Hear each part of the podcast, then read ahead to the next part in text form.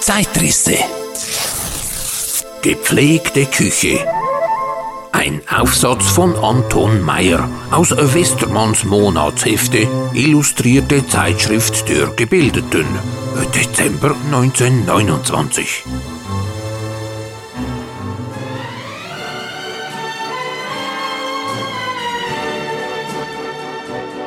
Die wirtschaftliche Umschichtung des letzten Jahrzehntes, die den Frauen zugleich mit größeren Rechten Freiheit der Berufswahl verliehen hat, ist in einer gewissen Entfremdung des weiblichen Geschlechtes von den Angelegenheiten der Küche zum Ausdruck gekommen. Die natürliche Folge dieser Erscheinung ist eine Ergänzung der auf diese Weise den kulinarischen Interessen verloren gegangenen Kräfte durch das männliche Element. Die seit einigen Jahren stetig wachsende, aus der Theorie längst in die Praxis übertretende männliche Teilnahme an den Wichtigkeiten des Herdes spricht sich wohl in einer Reihe von Büchern und Aufsätzen feinsinniger Schriftsteller aus, die mit einer verschwunden geglaubten Grazie vergangener Zeiten die Fragen des guten und gepflegten Essens behandeln. Außerdem aber gibt es eine ganze Reihe von Gelehrten und Künstlern, wahrscheinlich auch Angehörige anderer Berufe, die von der Not der Zeit gezwungen, aber auch von persönlicher Vorliebe und eigenem Wollen getrieben, sich als vollendete Köche betätigen. Ähnliches ist bereits in früheren Epochen der Geschichte der Fall gewesen im 18. Jahrhundert Frankreichs und zum Teil in der romantischen Zeit Deutschlands während der ersten Hälfte des 19. Jahrhunderts herrschte die männliche Kochkunst durchaus vor. In den Namen Briand Savarins sowie der Herren von Rumor und von Berst lässt sie ihr Licht über die Zeiten leuchten.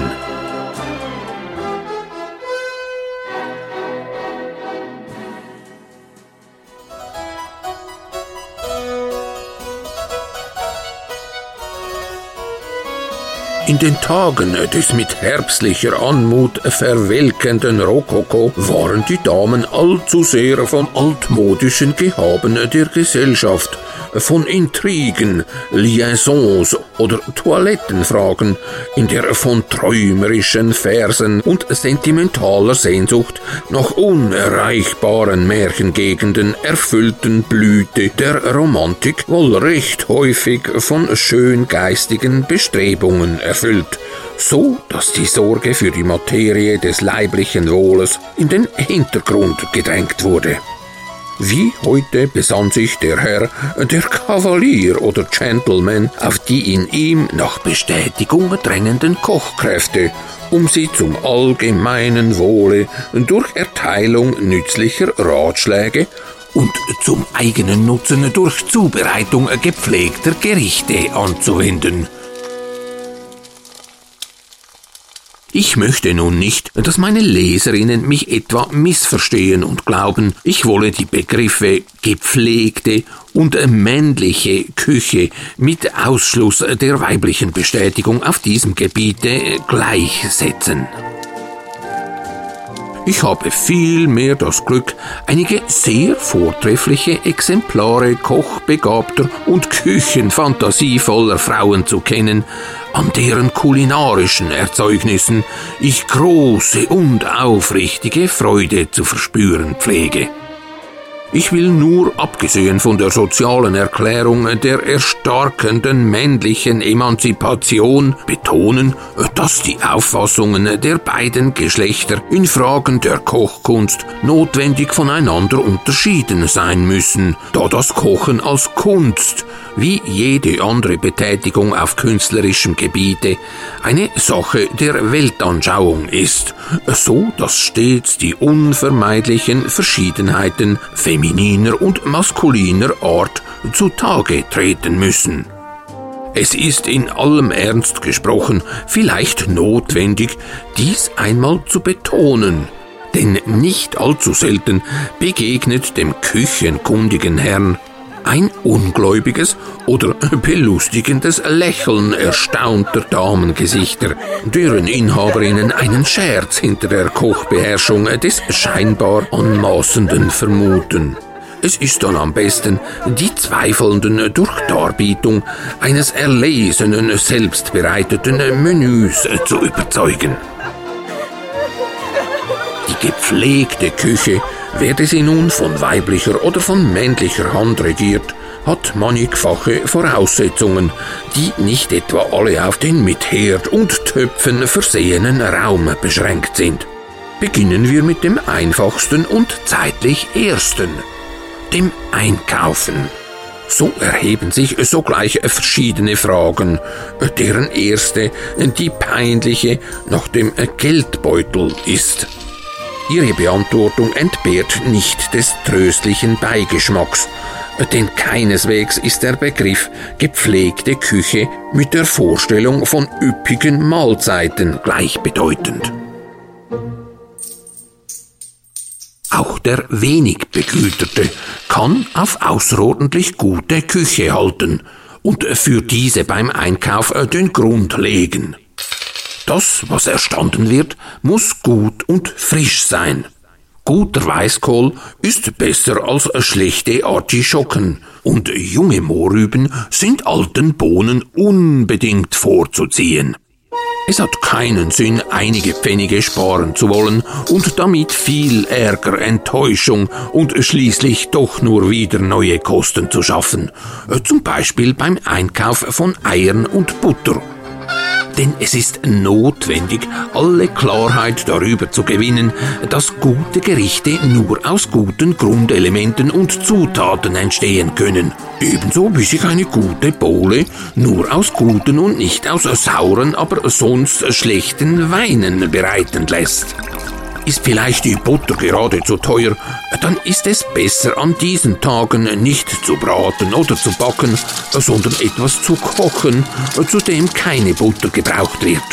Jedenfalls ist alles besser als schlechte Butter oder ein anderes minderwertiges Bratmittel, die um die Ersparnis einiger Pfennige die ganze Mahlzeit verderben können ist den zur Verfügung stehenden Mitteln keine Beschränkung auferlegt, umso besser.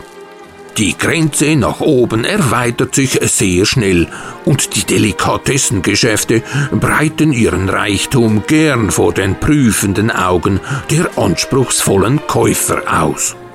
Es sind also nun die gewünschten Materien, Fleisch, Gemüse, Kartoffeln und was sonst noch gerade gebraucht wird, in einwandfreier Qualität der Küche zugeführt worden, so ist es Zeit, sich der Zubereitung zu widmen. Ich gebrauche absichtlich den Ausdruck widmen. Noch lieber möchte ich sich hingeben sagen, es ist nämlich unmöglich, so nebenbei zu kochen. Diese Tätigkeit erfordert angespannte Aufmerksamkeit, Geistesgegenwart, stetige Anspannung. Immer vorausgesetzt, dass jene unerklärliche Begabung für künstlerisches Walten, die wir mit dem Worte Talent und in den erhabenen Fällen ihres Vorkommens mit dem Namen des Genies äh, zu bezeichnen pflegen, vorhanden ist. Die Selbstverständlichkeit richtigen Handelns im gegebenen Augenblick die instinktiv richtige Gewürzdosierung, das untrügliche Gefühl für die Länge der Brat- oder Kochzeit äh, müssen sich mit der Technik der Ausführung im Soßenschlagen und Teigrühren, im Fleischwenden und Pfannkuchenwerfen vereinigen. Gerade die allerunscheinbarsten Verrichtungen sind oft von grundlegender Wichtigkeit. Ein mit energischer Liebe geschlagenes Rührei wird jedem nur mit lauer Zuneigung kraftlos behandelten mühelos den Rang ablaufen. Ein Beefsteak, das in der heißen, trockenen Pfanne vor dem eigentlichen Bratakt auf beiden Seiten sekundenlang gebräunt wird, übertrifft alle nachlässig in die glühende Butter geworfenen, da es den ganzen Saft in sich behält und von Zartheit durchdrungen ist. Die Erfahrung hat mich gelehrt, ein Kennzeichen für die Güte der gepflegten Küche anzuerkennen. Mag es sich um Restaurants oder um den Haushalt handeln. Dieses besteht in der Zubereitung der Soßen. Es klingt vielleicht widersinnig und manchen Ohren sogar lästerlich, wenn ich sage, dass die Verdeutschungen des äh, französischen Wortes Sauce in Tunke oder ähnliches genau der Art vieler, leider in der deutschen Küche häufig angewandter Flüssigkeiten entsprechen. Die Universaltunke überschwemmt ganz Mitteldeutschland und viele Teile des Südens und Nordens.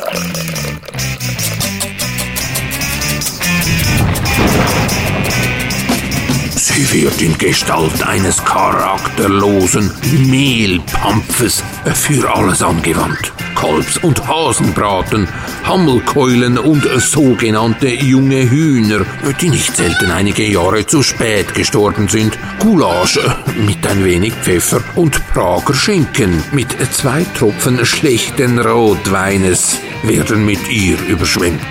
Sie die höchst schaudervolle bedeutet das Gegenteil der gepflegten Küche und hat mit dem Begriff Soße nicht das geringste zu tun. Einer der wichtigsten Grundsätze für alle Soßen lautet Weg das Mehl.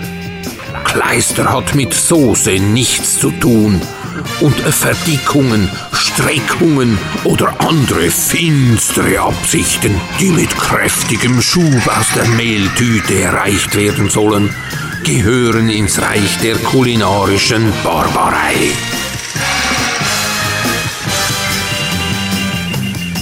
Eine Soße sei vor allen Dingen klar in ihrer Entstehung und in ihrer Substanz Sie ist eine sehr köstliche Zutat, ein empfindliches und feines Kind künstlerischer Fantasie und subtilster Technik. Eine Arabeske, die alle Möglichkeiten von hauchzarter Linienführung bis zum üppigsten Barockschnörkel in sich schließt. Nur mit einem hat sie, als Zutat, die sie ist, nie und nimmer etwas zu tun. Mit der brutalen und gewöhnlichen Sättigung, denn sie ist nicht dazu da, das Hungergefühl zu betäuben, sondern die Geschmacksnerven in erfreulichster Weise anzuregen. Die Mehlpampe stürzt sich auf den Appetit, um ihn zu erwürgen, ist also ein ganz unlogisches Gebilde, ein Gräuel und Scheuel beim Anbieter der sanften und ehrlichen Anschmiegsamkeit wahrhaftiger Soßengebilde. Die Chefs der guten Pariser Restaurants beklagen sich mit Recht darüber, dass infolge der Invasion küchenunkundiger Amerikaner, die nur grilliertes Fleisch ohne alle Ausschmückungen verlangen, die Kultur der Soße sich aus den internationalen Gaststätten in die kleinen, verschwiegenen Rotisserien zurückgezogen habe, die die überseeischen Fremden noch nicht entdeckt haben.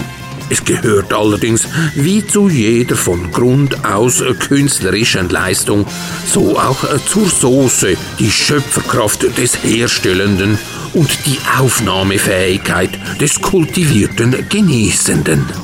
Es ist daher eine Pflicht der einsichtsvollen und erkenntnisreichen, gegen die üble Panscherei der Tunke entschlossene Front zu machen.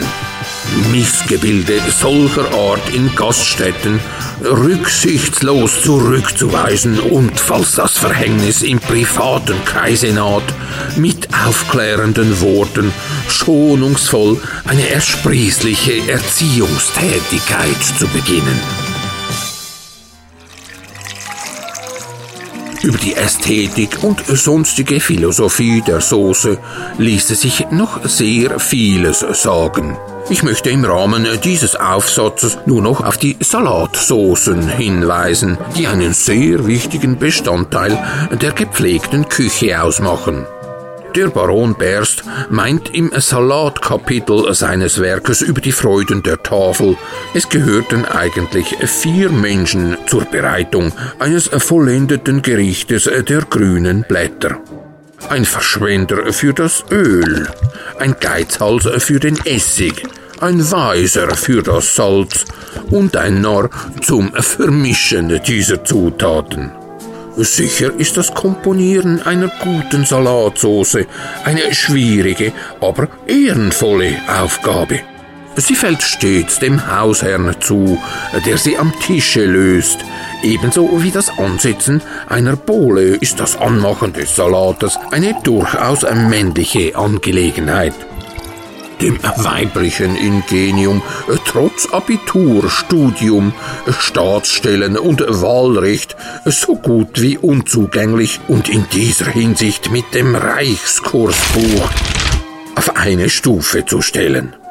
Das erste Erfordernis, gutes Öl und reinen Weinessig vorausgesetzt ist, die Soße in einer besonderen Schüssel zu kombinieren und nicht etwa die einzelnen Bestandteile über den Salat zu gießen und zu schütten, um dann ein fürchterliches Gemingsel anzurichten. Ich möchte behaupten, dass die Salatsauce als ein vom Vorstand des Hauses verfertigtes Werk ebenso bezeichnend für das kulinarische Niveau ist wie die Königin aller Soßen schlechthin, die Hollandaise, deren Zubereitung in höchster Vollendung nur sehr höchst begabten Adepten gelingt. Das wichtigste Moment für ihre Herstellung beruht darin, dass sie in einem ziemlich hohen Gefäß im Wasserbad, dessen Temperatur stets gerade vor dem Siedepunkt zu halten ist, mindestens 25 Minuten geschlagen werden muss. Anwendung von Mehl bei ihrer Komposition kann als schlimmste Sünde wider den Heiligen Geist der Kochkunst niemals vergeben werden. Die Speisen der gepflegten Küche sollen nicht nur aus einwandfreiem Material bestehen und mit größter Sorgfalt gearbeitet sein, sondern auch beim Serviertwerden die richtige Temperatur haben. Es ist sehr peinlich, eine Suppe vorgesetzt zu bekommen, deren Glühen das Verspeisen auf längere Zeit hinaus verbietet. Die Geschmacksnerven sind im Übrigen zu kostbar, als sie sogleich zu Beginn der Mahlzeit durch allzu heiße Gerichte abgestumpft werden sollten dass warme Platten auch wirklich warm sein müssen, scheint nicht immer selbstverständlich zu sein. Auch nicht, dass die verschiedenen zu einem Gang gehörigen Bestandteile, wie etwa Braten, Kartoffeln und Gemüse, denselben Wärmegrad aufweisen sollen, also nicht zu der mäßigen Temperatur des Bratens und der Vegetabilien kochheiße Kartoffeln erscheinen, die man erst ausdampfen lassen muss. Leider wird in der deutschen Küche auch viel zu wenig Wert auf die Temperierung der Rohkost gelegt. Obst sollte, zumindest im Sommer, nie anders als geeist serviert werden. Ebenso wie Radieschen, englischer Sellerie oder Rettich. Die paar Groschen für das Eis lohnen sich. Es gibt nichts Erfrischenderes als gut geeiste, nichts Langweiligeres als matte, warme, womöglich noch gedrückte Früchte. Vor dem Frühstück nach englischem, sehr nachahmenswertem Muster eine in klein geschlagenem Eis, gut durchgefrorene Grapefruit oder wenigstens eine auf dieselbe Art behandelte Apfelsine zu verzehren, ist aus Gesundheits- wie aus Geschmacksgründen außerordentlich empfehlenswert.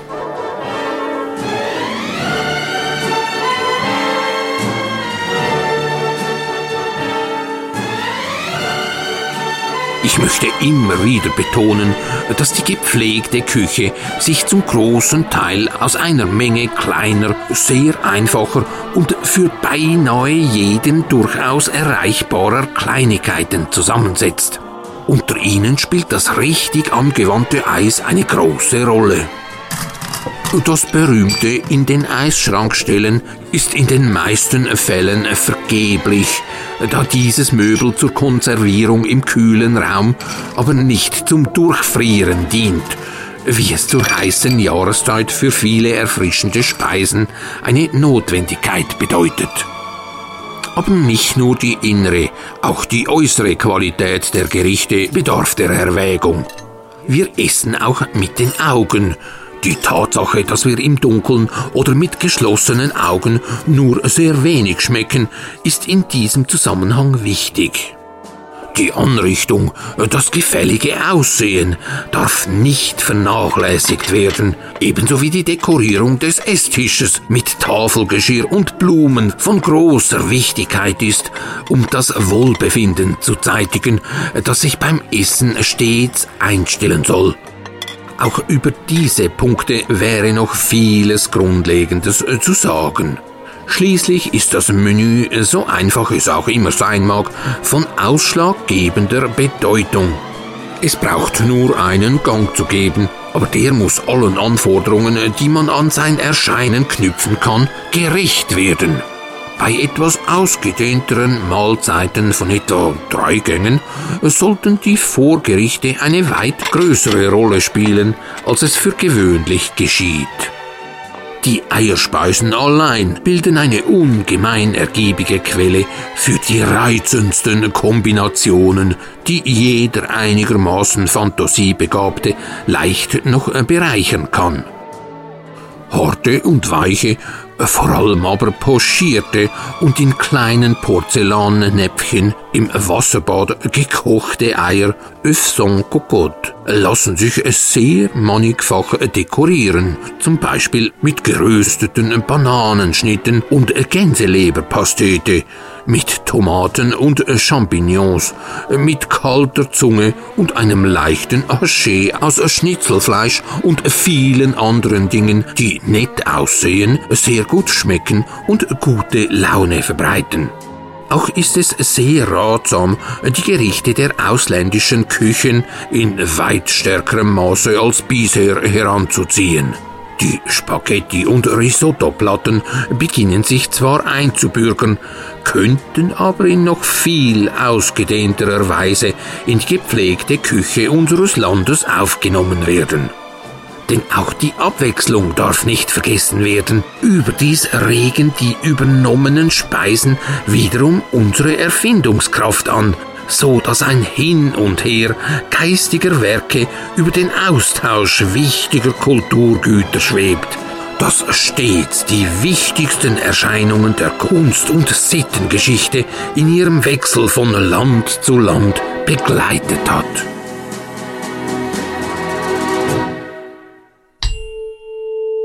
Zum Autor der gepflegten Küche der 1879 in Berlin geborene Georg Anton Meyer war Kunsthistoriker und von 1913 bis 1915 Direktor des Großherzoglichen Museums für Kunst und Kunstgewerbe in Weimar. Danach arbeitete er als Kunst- und Musikkritiker für Zeitungen und war Mitherausgeber und Redakteur von Faust, eine Monatsschrift für Kunst, Literatur und Musik. Ab 1936 freier Schriftsteller. Zeitweise bediente er sich auch des Pseudonyms Johannes Reinwald. Publikationen von Dr. Anton Meyer sind nachweisbar bis Anfang der 1940er Jahre.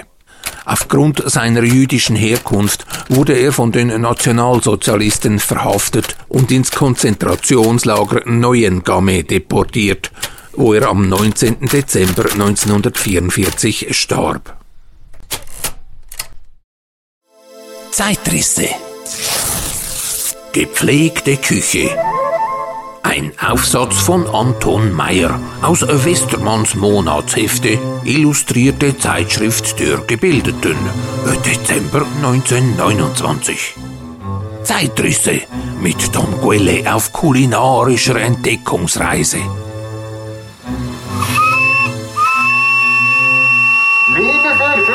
Und Herren, der feine Dampfkaffee gibt's nur beim Kaffee Raffi. Alles klar, Herr Grusser. Jawohl. Alles weitere zum Kaffeehandelsreisenden und seinem leckeren Dampfkaffee finden Sie auf www.kaffee-raffi.ch.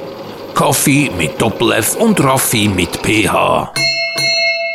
Mit Dampfdruck zum Genuss. Das Zeitrisse-Archiv gibt es kostenlos bei Spotify, Apple Podcasts, Deezer und so weiter, auf YouTube und www.zeitrisse.ch. Dort finden Sie auch eine alte gusseiserne Bratpfanne, die zum elektronischen Spendengefäß umfunktioniert wurde. Dankeschön für Ihre Unterstützung.